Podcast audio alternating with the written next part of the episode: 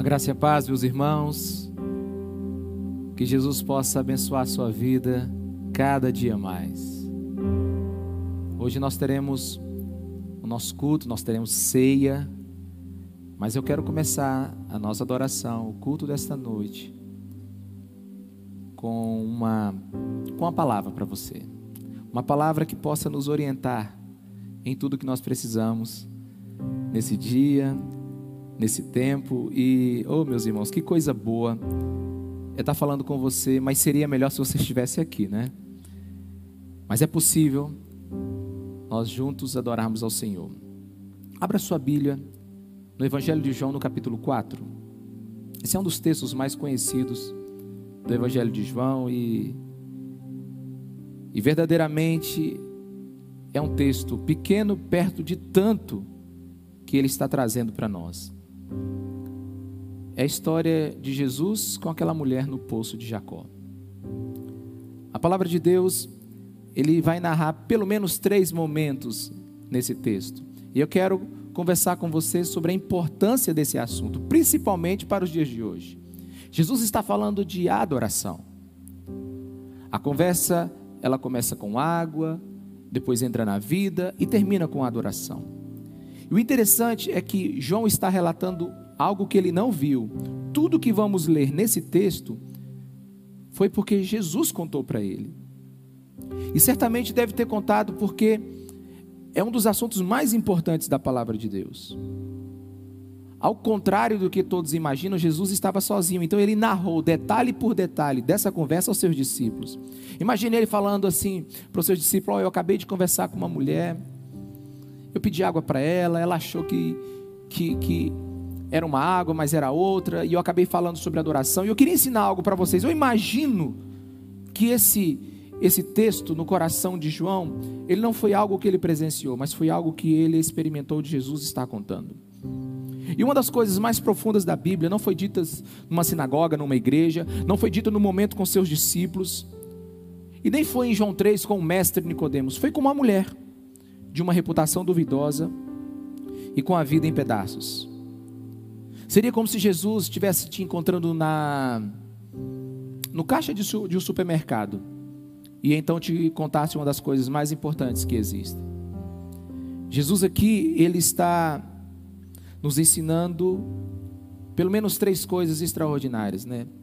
Ele está acabando com o sofrimento de uma mulher, ele está fazendo uma correção teológica e ele está promovendo a salvação desta mulher e de muitas pessoas.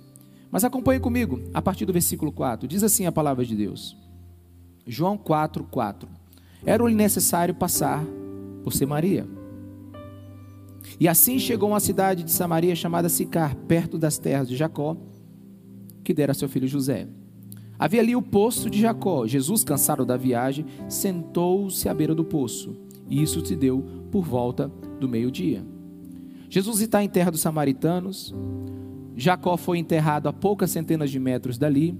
Era meio-dia. Em alguma versão você vai ler hora sexta, que começa a contar a partir das seis horas. E Jesus está com fome e com sede. E era realmente necessário que ele passasse por ali. Porque ele vai tocar o coração de uma mulher em grande sofrimento. Porque ele vai nos ensinar algo profundo que precisamos aprender. E esse encontro verdadeiramente mudou o mundo. Jesus está numa terra, num lugar, com uma pessoa que foi importante para tudo o que nós estamos vivendo hoje. O versículo 7 ele continua dizendo assim: Nisso veio uma mulher samaritana tirar água.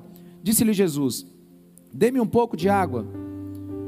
Os seus discípulos tinham ido à cidade comprar comida. A mulher samaritana lhe perguntou: Como o Senhor, sendo judeu, pede a mim, uma samaritana, água para beber? Pois judeus não se dão bem com samaritanos. Jesus aqui mais uma vez está quebrando tabus religiosos. E ao pedir água ou conversar com essa mulher, Jesus está quebrando uma lei, que é uma lei judaica, que os judeus eles não se davam bem com os samaritanos. Eles nem usavam os mesmos utensílios dos samaritanos. Jesus ele simplesmente está dizendo assim: "Me dá do seu do seu balde água para beber, me dá do seu vaso água para beber". Isso na, na cultura judaica seria como se Jesus estivesse sendo contaminado, porque os judeus entendiam que os samaritanos eles eram uma raça mestiça, impura, E também eles adoravam em um lugar diferente deles e de uma maneira diferente. Jesus aqui mais uma vez está quebrando todos os tabus religiosos. Mas a conversa continua. Jesus lhe respondeu: Se você conhecesse o dom de Deus e quem lhe está pedindo água, você lhe teria pedido e lhe teria dado água viva. Disse a mulher: O senhor não tem com que tirar água e o poço é fundo. Onde pode conseguir essa água da vida? Acaso o Senhor é maior que o nosso pai Jacó, que nos deu o poço do qual ele mesmo bebeu, bem como seus filhos e seu gado? Aquela mulher, ela fica impressionada porque Jesus pediu água, mas Jesus disse para ela que se ela soubesse com quem ela está falando, ela era ela que pediria. Aquela mulher não tem ideia, a menor ideia com quem fala. Ela apenas vê um jovem judeu suado e cansado à beira do poço. E essa é uma das coisas extraordinárias do Evangelho de João, é que ele diz, ele diz que Jesus é o Verbo de Deus, Jesus é Deus, mas ao mesmo tempo ele retrata a humanidade de Jesus. E como Jesus pode nos entender? Como Jesus pode nos conhecer? Jesus aqui está se relacionando com essa mulher, e eu amo a forma como Jesus faz.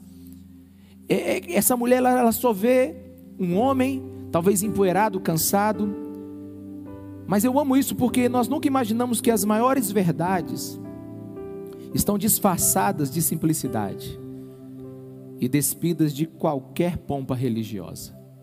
Jesus está ali para se revelar àquela mulher e ela ainda não tem ideia do que está acontecendo. A conversa ainda está toda no plano ainda da água natural.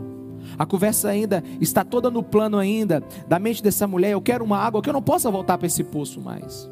Ela está indo meio-dia porque ela é uma mulher já com reputação duvidosa. Ela está indo porque ela já não tem já um convívio na sociedade.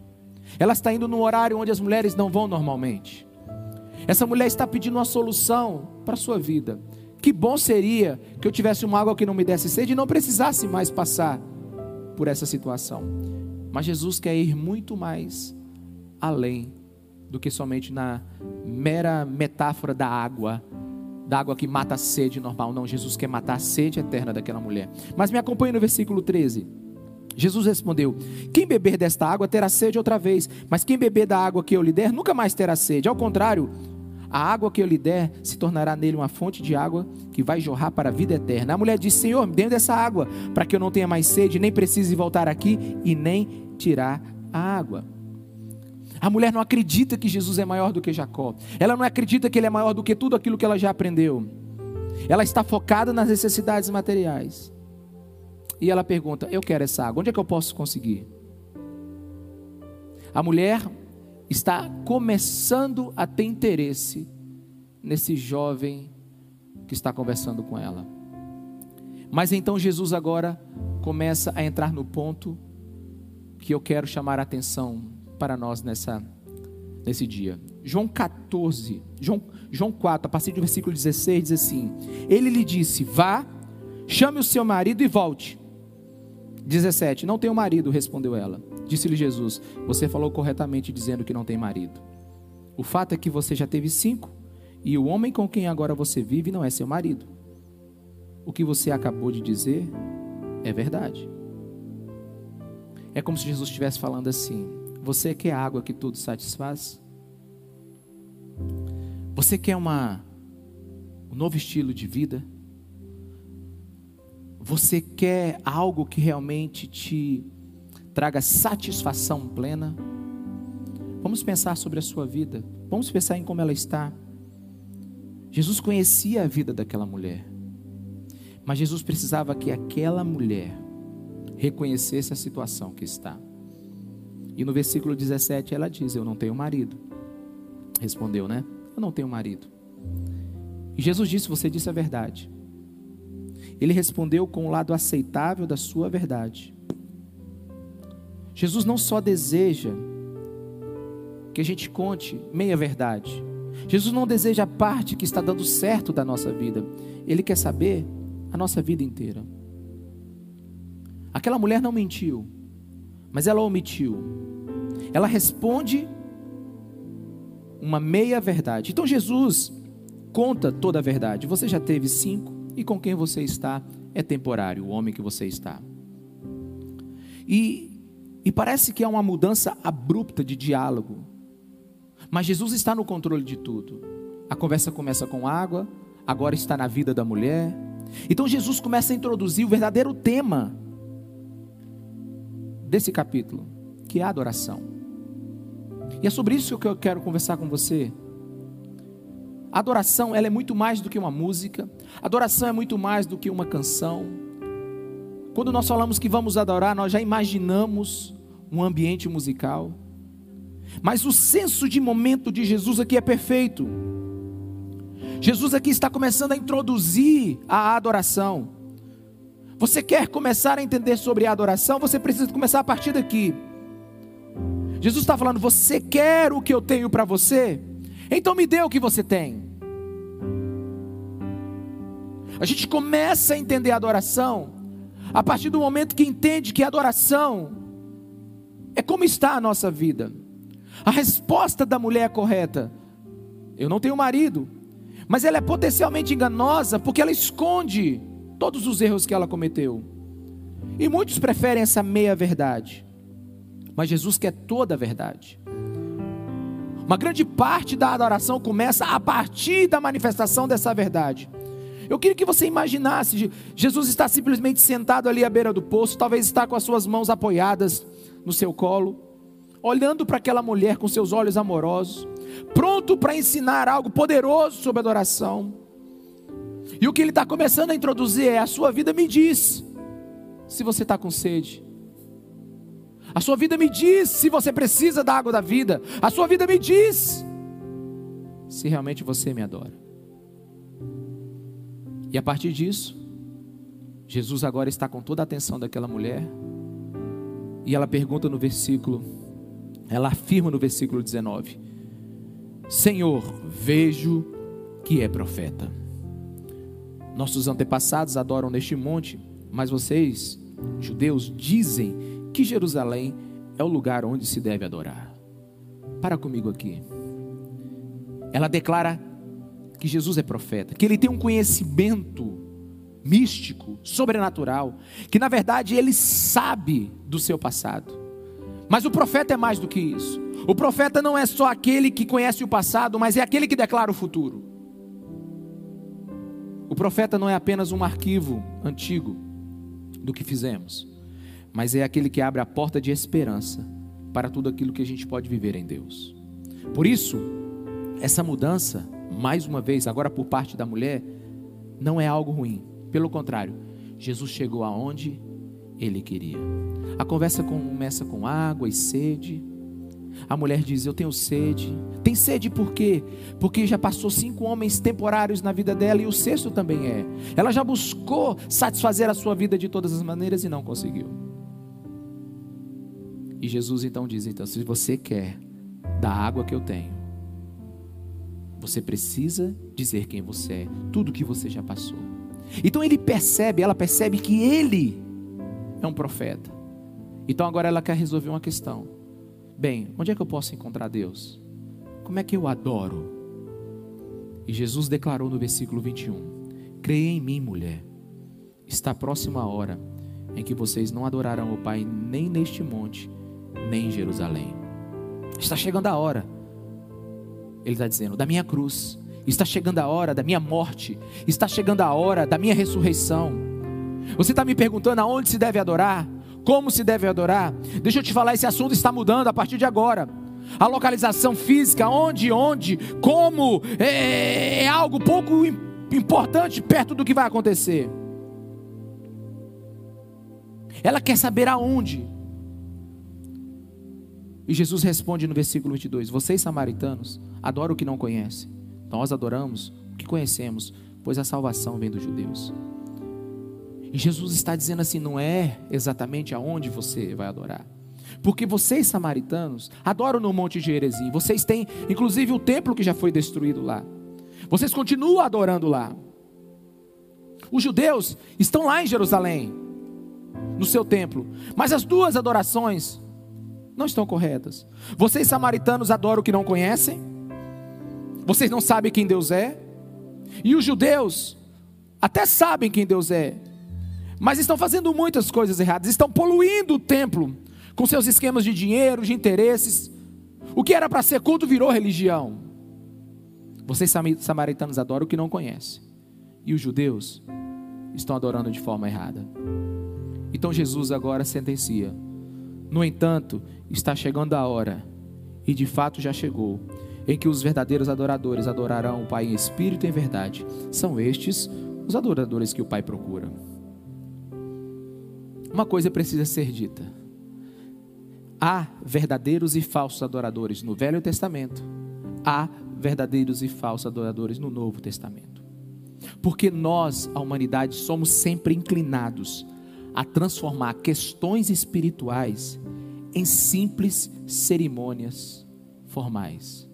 Nós temos a tendência de valorizar mais toda a pompa do evento do que a essência daquilo que nós estamos vivendo. Jesus está dizendo: olha, parte adora o que não conhece, e a outra parte, mesmo conhecendo, está adorando sem entender completamente também. Nós temos a tendência de valorizar somente o momento e esquecemos da essência. Nós valorizamos a cerimônia, mas esquecemos do discernimento. Adoração normalmente é aquilo que se pode ver e se esquece que é aquilo que se precisa viver. Esse ano eu tive que fazer, esse ano e o ano passado, eu estou fazendo muitas coisas de maneira diferente. Várias coisas nós tivemos que adaptar aqui na igreja. E uma delas foi o casamento. E muitas vezes foi com lágrimas que eu casei algumas noivas lá no meu gabinete, no escritório da igreja. Por quê? Porque normalmente nós estamos focados na, no casamento, ou, ou as noivas estão focadas no casamento, na grandiosidade da cerimônia, da entrada, das músicas, né? do vestido, da festa, do bolo, dos doces, da comida. Isso tudo é maravilhoso, mas a essência não é a cerimônia. A essência já estava ali dentro daquele gabinete, daquele escritório.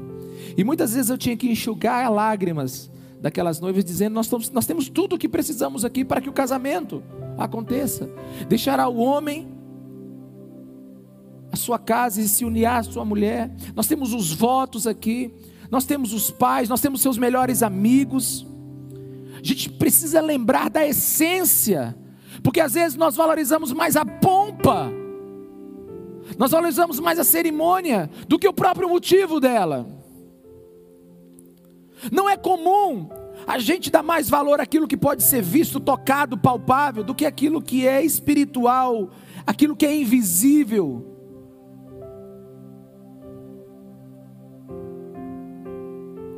O momento e o coração são superiores a qualquer forma ou lugar. Muitos estão sofrendo agora por falta de um lugar para casar, de um lugar para fazer uma festa de aniversário. E nós, por falta de um lugar para cultuarmos juntos. Mas pensa comigo, se nós resgatarmos a essência, se nós entendermos o propósito, se nós formos orientados pelo que Jesus está dizendo aqui, não perdermos o momento por causa da, da, da, da cerimônia. Imagine como será quando nós estivermos juntos. Honestamente, eu não, eu não vejo nesse texto uma ojeriza, uma antipatia de Jesus com os templos. Eu vejo uma profunda preocupação com a glória de Deus. Ele diz assim: No entanto, está chegando a hora, e de fato já chegou, em que os verdadeiros adoradores adorarão o Pai espírito e em verdade. São estes os adoradores que o Pai procura. Deus é espírito e é necessário que os seus adoradores o adorem em espírito e em verdade. Aqui Jesus está ensinando sobre a natureza de Deus. Jesus aqui está ensinando que se Deus é luz, nele não há trevas. Se Deus é amor, ele não pode ser indiferente. E se Deus é espírito, ele não pode ser adorado por meios materiais. Se Deus é espírito, Adoração não é do nosso jeito, não é do nosso gosto. Adoração não é uma música, não é um ritmo, não é uma forma. E não é qualquer coisa material que a gente possa montar ou criar no lugar. Se Deus não é matéria, como é que achamos que vamos agradar Ele com vídeos, com clipes, com música, com som, com, com acordes? E o que, o que Jesus quer ensinar para essa mulher? O que, que Ele quer nos ensinar para nós hoje? A conversa começa com sede, passa para a vida, e agora está em adoração. Jesus quer ensinar que se nós queremos adorar, nós precisamos ver como é que está a nossa vida, o nosso coração. Não adoramos a Deus com o que fazemos, adoramos a Deus com o que já somos e com o que temos em nosso coração. Adoração tem a ver com algo que não é pegável, é, é montável, é, é, é ensaiável. Não sei nem se essas palavras existem. Não tem nada a ver com o que é produzido ou a forma que é apresentado. Adoração não é lugar ou forma. Adoração é, é, é, é, não é onde e como, mas de onde, a origem que está vindo o que você está entregando a Deus. Quando eu falo assim, vamos adorar, qual é a primeira coisa que vem à sua cabeça? Música, bandas, e como é bom. Eu curto muita música, muita banda. Eu gosto da harmonia, eu gosto da música.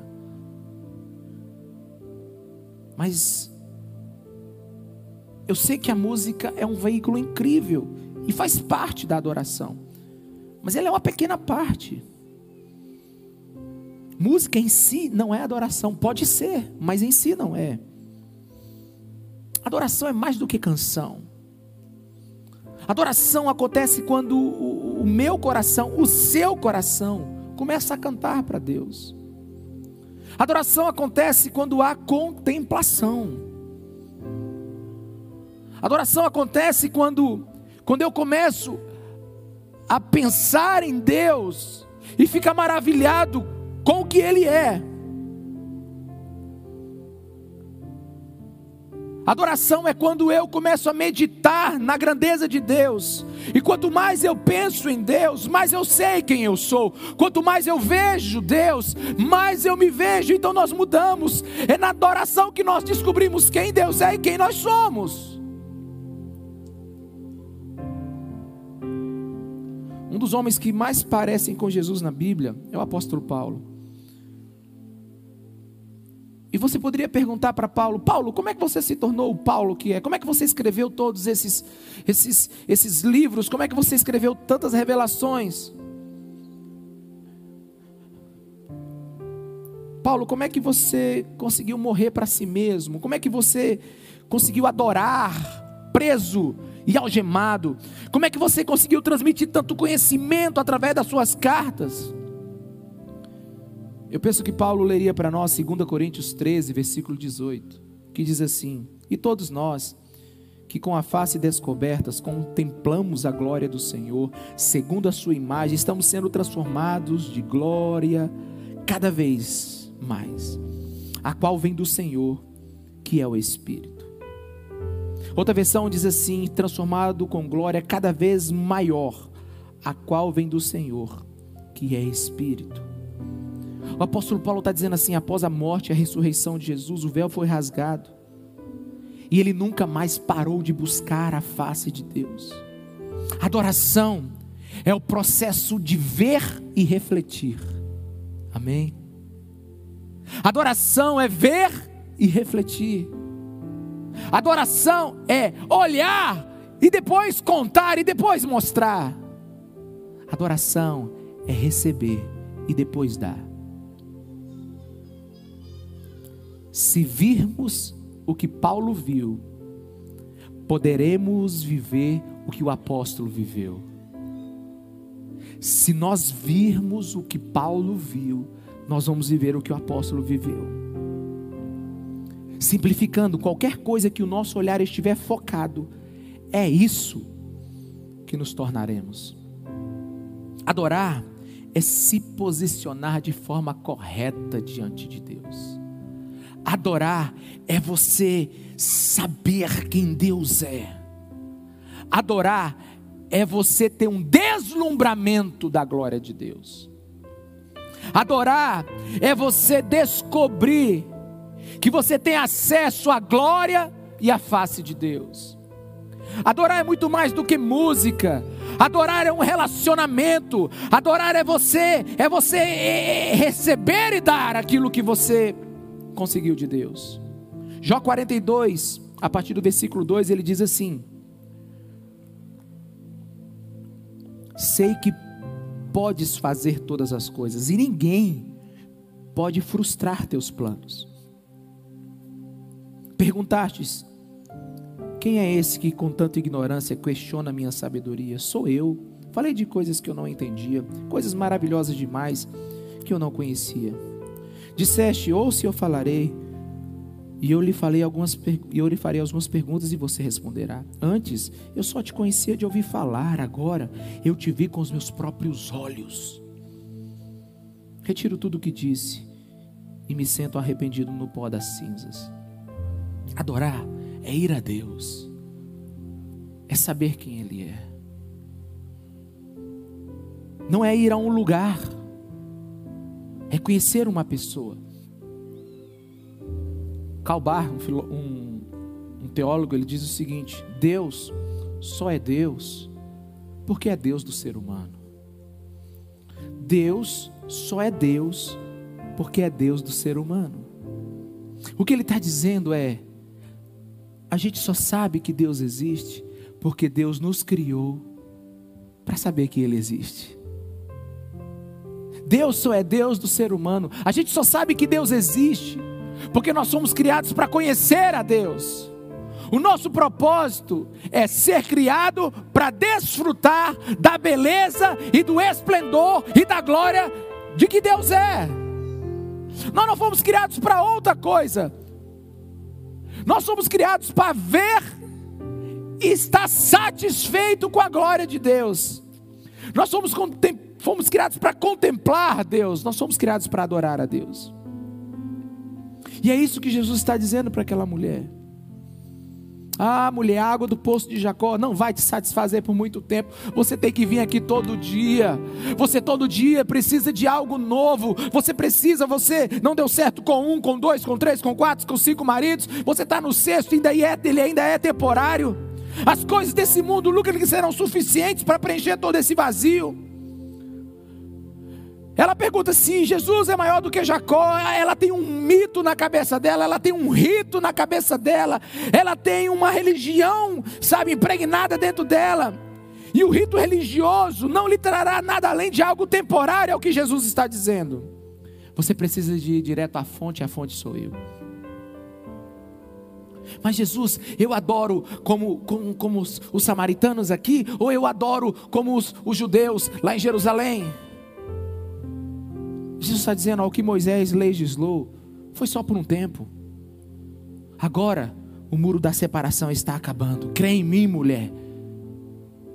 Está a próxima hora em que vocês não adorarão o Pai, nem no monte e nem em Jerusalém, nem no monte Gerezim dos samaritanos e nem no monte de Jerusalém. Mesmo porque, quando esse evangelho foi escrito, tanto o monte de Jerezim que já estava destruído, e agora o monte de Jerusalém, o templo de Jerusalém também está destruído. Não é nenhum lugar nem outro. O que Jesus está dizendo para aquela mulher, está dizendo para mim e para você: tudo que você fizer que não for uma adoração verdadeira vai ficar na superfície. Tudo que você fizer que não tocar em mim, se você não beber da água da vida, você ainda vai ficar só na superfície. Vai ser só um arrepio, vai ser só mais um show, vai ser só mais um momento bom, mas, mas não vai ter água da vida que satisfaz.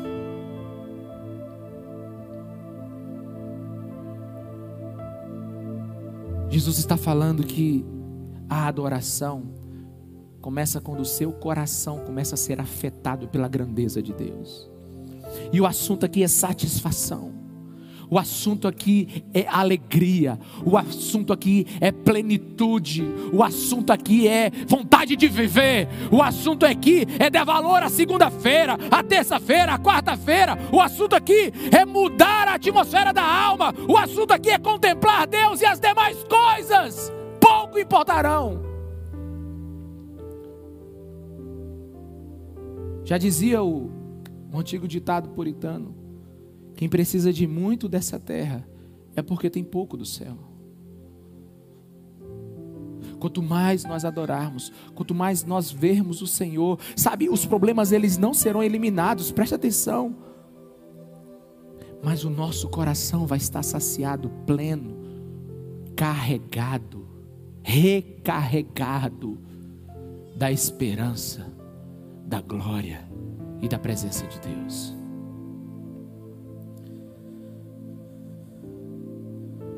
Ela está com sede mesmo após seis homens. Ela está com sede mesmo após ter cumprido o ritual religioso, não sei por quantos anos. E Jesus está dizendo: existe um novo modo, existe um novo templo, existe um novo sacrifício, existe um novo nascimento, existe uma nova vida. Não é mais uma música, não é mais uma igreja, não é mais um local, não, é um, é um, é um entendimento não é o local que autentica a adoração, não é, não é o lugar que você vai, é a atitude do adorador, é a atitude do coração, não é a forma como você vai adorar. Ah, a gente tem agora um modelo novo, ah, a gente tem agora uma forma nova, ah, a gente tem agora todo um visual novo. Não é isso. A forma não valida a adoração. É com o nível de compreensão de quem Deus é. Porque não existe adoração sem entendimento, sem relacionamento.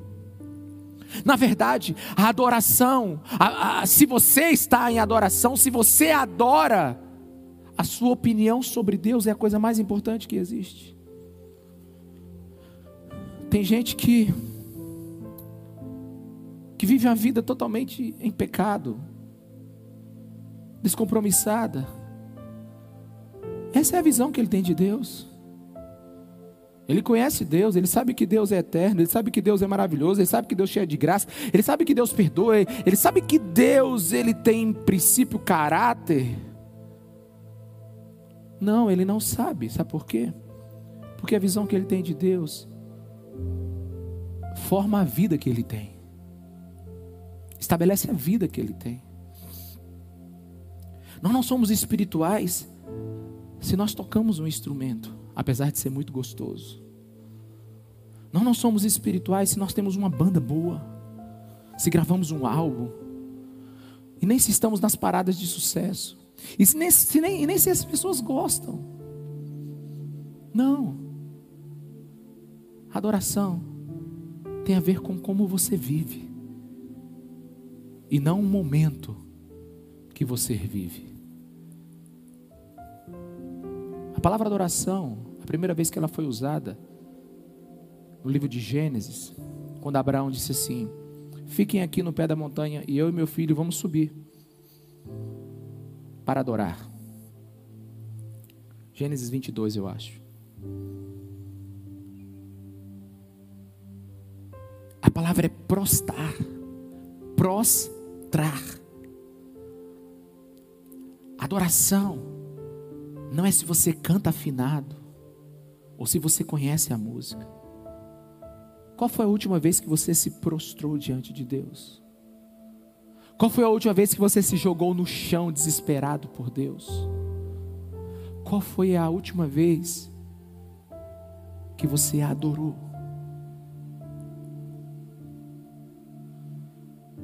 Qual a opinião que você tem de Deus?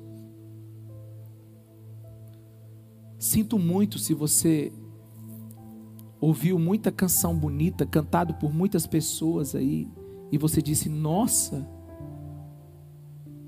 como ele está adorando". Adorando não é o momento da performance. Adoração não é o momento da execução do dom. Adoração não é a forma como você se senta, se veste ou se comporta na hora do culto. Adoração é o seu comportamento. Todos os dias.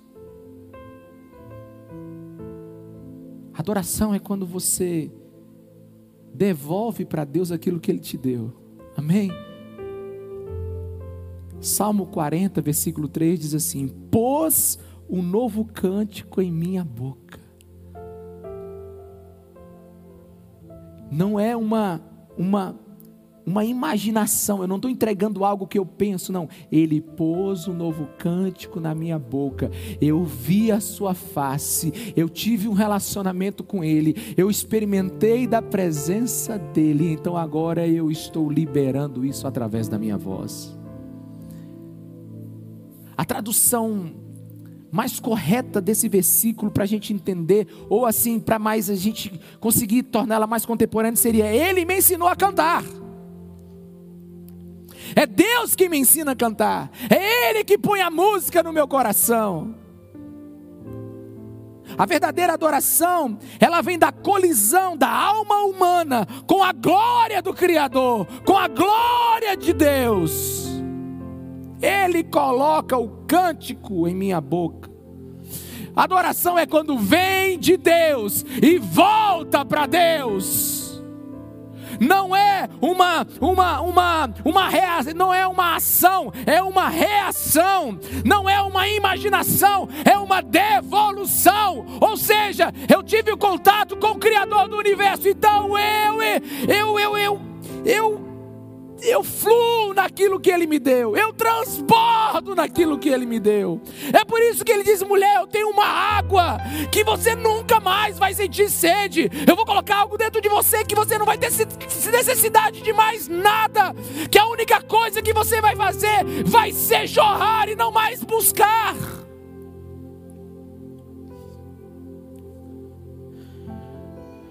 Esse é um tempo que nós precisamos de adoração como nunca precisamos antes.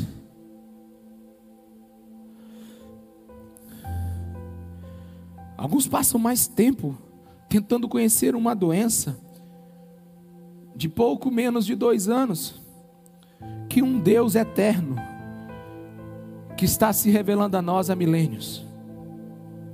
Meus irmãos, olha para mim aqui, olha para mim aqui. É difícil viver uma vida de adoração quando nós entregamos o altar do nosso coração para outros assuntos.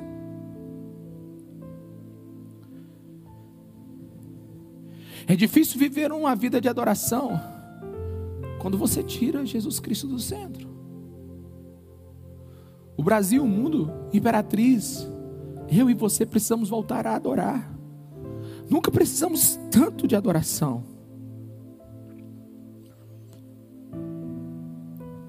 Aquela mulher,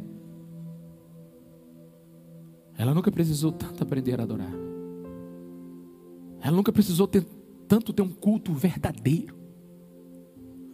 Depois que ela viu quem ela era, a situação que ela estava, ela disse: Onde é que eu adoro? Aqui ou lá? Na verdade, ela já estava em dúvida.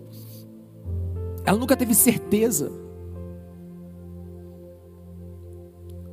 Na verdade, ela está perguntando assim: Onde é que eu encontro Deus? Onde é que eu devo ir para encontrar Deus? Jesus está dizendo para ela: não vai mais em nenhum lugar. Não vai mais em nenhum lugar. Deus veio até você. Não existe mais um tabernáculo onde Deus repousa.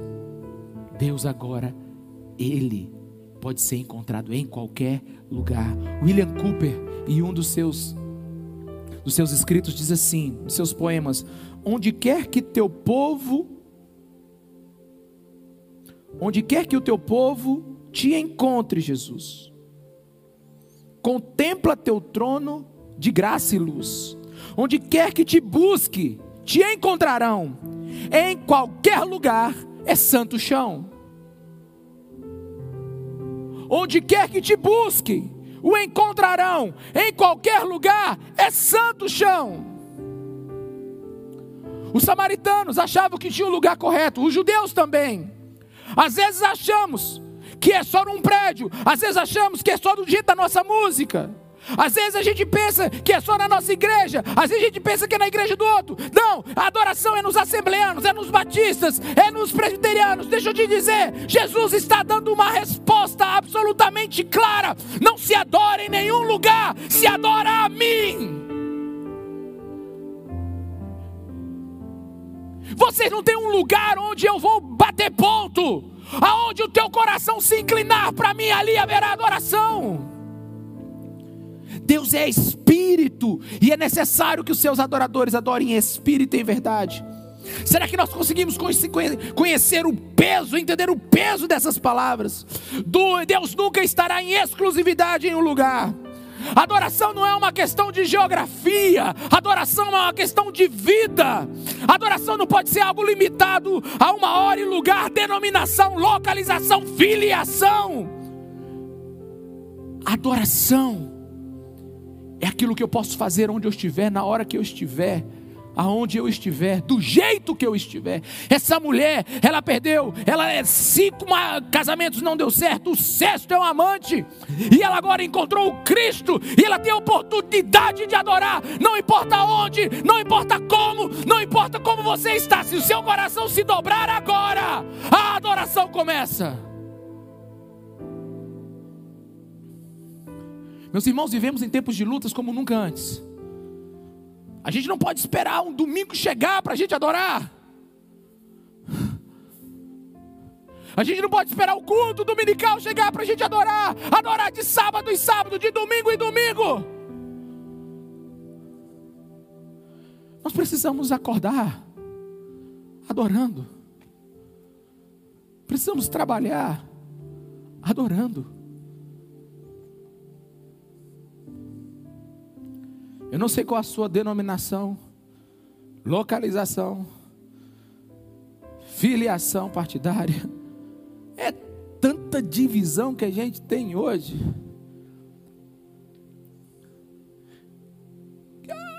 Senhor, o Senhor está do lado do samaritano ou está do lado dos judeus? O Senhor está tá do lado dos tradicionais ou dos pentecostais? É dos bolsonaristas ou dos petistas? Vamos lá, Senhor, decide o lado que o Senhor está. Dá uma resposta. Ele diz: Eu não estou do lado de ninguém, eu estou do lado de Deus. Você quer adorar a Deus? Não tem lado. Olha para Ele. E cria o fluxo de graça entre você e Ele. Receba esse lugar. Na velha aliança, Existia muitas cerimônias para adoração. Se fosse no, no, tempo do Velho Testamento, a gente estava matando agora alguma coisa aqui, o sangue estava escorrendo. Os levitas estavam trabalhando aqui a rodo. Né, animais sendo mortos, incenso subindo no lugar. Um sumo sacerdote né, com a roupa toda esquisitona, fazendo todo o ritual em nome do povo. Eu penso que adorar a Deus em espírito e em verdade naquele tempo era fácil de você não saber, porque o povo se escondia através da cerimônia. Amém? O povo se escondia através da cerimônia. Estão tão cortando o, o, o bezerro, está levantando incenso. O, o, sumo sacerdote está lá dentro fazendo o que deve fazer, pronto, está tá adorando. Não importava nem o jeito que você estava lá, você estava adorando. Era difícil saber se era espírito e verdade. Mas eu, eu não eu não posso dizer que hoje não seja difícil de esconder também. Tem alguns que repetem a letra certinha, já viu? Né? O Ministério Louvor está todo aqui hoje. Tem uns que repetem a letra certinha. Levanta a mão. Faz aquela cara de comprometido. Sabe a melodia. Né? Tem uns que sabem o ritual, se escondem através do ritual. Meus irmãos, se não temos consciência de Deus, da Sua graça, do sacrifício de Jesus naquela cruz. Já já a gente vai ceiar. Se você não tem consciência do que Jesus Cristo fez naquela cruz, se você não consegue ter percepção espiritual da grandeza de Deus, se você não consegue dizer a verdade de quem você é para Ele e receber a verdade de, dele para você, você é como um símbolo sonoro que só emite som, ainda não adorou. Você pode cultuar qualquer outra coisa, um fantasma, um ídolo, mas ainda não adorou a Deus.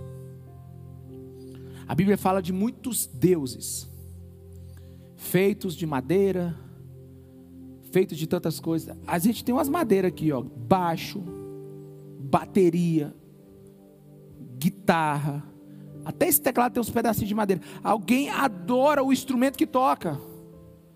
Alguém adora o, o microfone que pega. Alguém adora a sua oportunidade de pregar. Alguém adora a reputação que a religião dá. Meus irmãos, nada disso adora a Deus. Aliás, quanto mais simples, menos pomposo, menos cercado de cerimônias e exigências, mais perceptível será o espírito e em verdade. Onde você está agora, nesse exato momento? Está tudo muito simples aí? Não tem muita, muita coisa, né? Não tem um ministério de louvor aí do seu lado, não, né?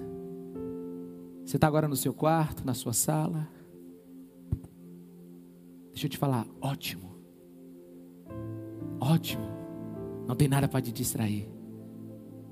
Agora é você e Deus. É uma excelente oportunidade para você adorar. É uma excelente oportunidade para você adorar. Ministério de louvor. Hoje pode ser o dia onde você vai chegar em lugar onde você nunca chegou.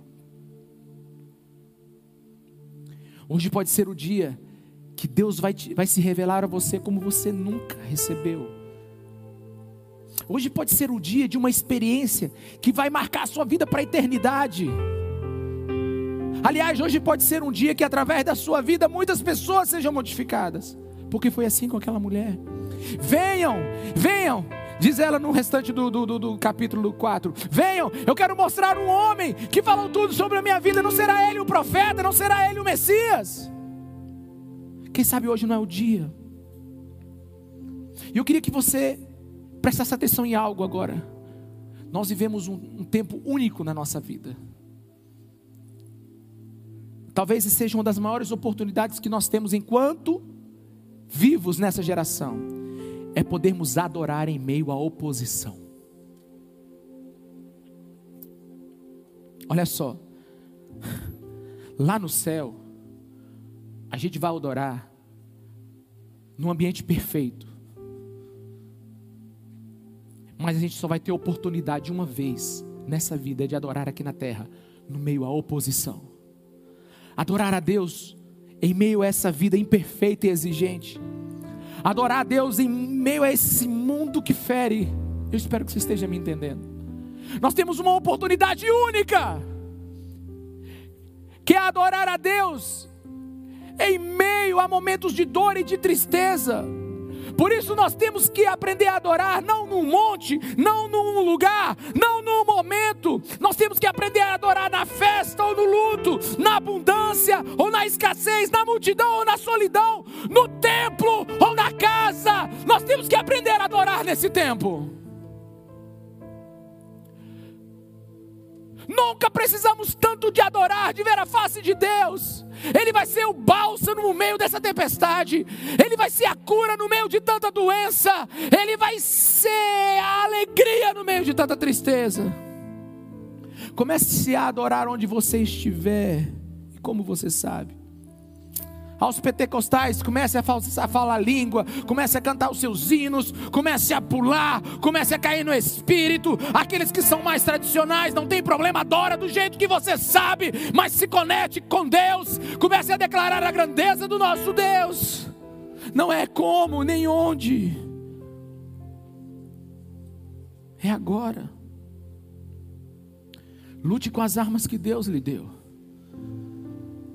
É a adoração que vai acabar com o temor do seu coração. É a adoração que vai alimentar sua alma de coragem. É a adoração que vai amolecer este coração duro e maltratado. É a adoração que vai curar seu coração que está sob ataque de tantas notícias ruins.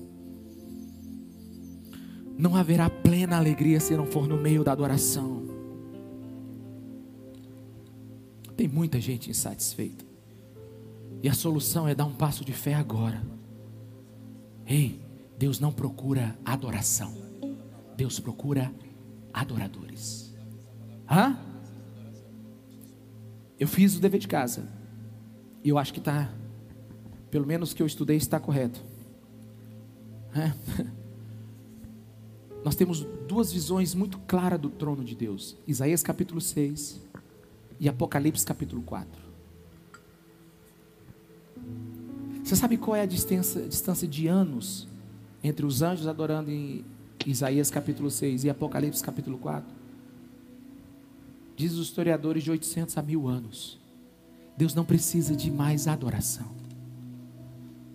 Os anjos estão cantando santo, santo. Os seres celestiais agora estão adorando Ele. Deus não tem necessidade. Já tem um culto 24 horas lá no céu. Deus não quer mais um culto. Deus quer você. Deus não quer mais um momento de louvor. Deus quer a gente. Deus quer a gente. Deus quer um povo prostrado. E como começar a adorar? É simples. Começa a dizer que isso é Deus, eu sou um quebrado. Deus, eu sou tão cheio de pecado. Deus, eu tenho tanto problema. Deus, eu murmuro tanto. Mas Deus, o Senhor é maravilhoso. O Senhor é grandioso. O Senhor me ama do jeito que eu sou. O Senhor me deu a família, o Senhor me deu a provisão para hoje, o Senhor me deu a casa. Deus, o Senhor é maravilhoso. Deus, o, o rio Tocantins é lindo, Deus, obrigado. A chuva que cai, Deus, Deus, obrigado pelo açaí. Oh, Deus, é maravilhoso açaí. Tem todo lugar na nossa cidade. Louvado seja Deus, roxinho, delicioso. Deus, obrigado. Comece a declarar quem você é e tudo que Ele fez. Porque Ele é Espírito. Ele é Espírito. E é o Espírito na Bíblia. Tem duas traduções para o Velho e para o Novo Testamento: é ar ou ar ou, ou, ou ar em movimento, vento. Sabe, nós nos tornamos diferentes de todas as outras criações, porque quando a gente era ali, braço, perna, sabe, feito pela mão de Deus, a Bíblia diz que nós não estávamos prontos, Ele soprou o fôlego de vida dentro de nós, Ele nos deu uma alma, Ele soprou o teu espírito dentro de nós. E como é que nós adoramos a esse Deus que soprou o ar? Que soprou o fôlego de vida dentro de nós, é usando o nosso fôlego de vida para adorá-lo é montando frases, é montando canções, é vivendo com as nossas famílias, é trabalhando, é usando a nossa energia. Toda vez que você coloca o ar para fora, você está devolvendo a vida que Deus lhe deu. Então use ela para a glória dele. É assim que nós adoramos. É assim que nós adoramos. E a última coisa, quando adoramos, Quem muda não é Deus, somos nós. Quanto mais você adorar a, a Jesus, mais parecido com Ele você vai, vai ser. Quando nós adorarmos a Jesus, tudo vai ser transformado a partir da forma que Ele nos muda. Adore onde você estiver. Vamos adorá-lo. Como diz os jovens adolescentes, realmente Afaste as cadeiras daí. Bota esse sofá para o canto. Não é onde e nem como, é quem. É através do nosso coração. Vamos adorá-lo. Deus te abençoe.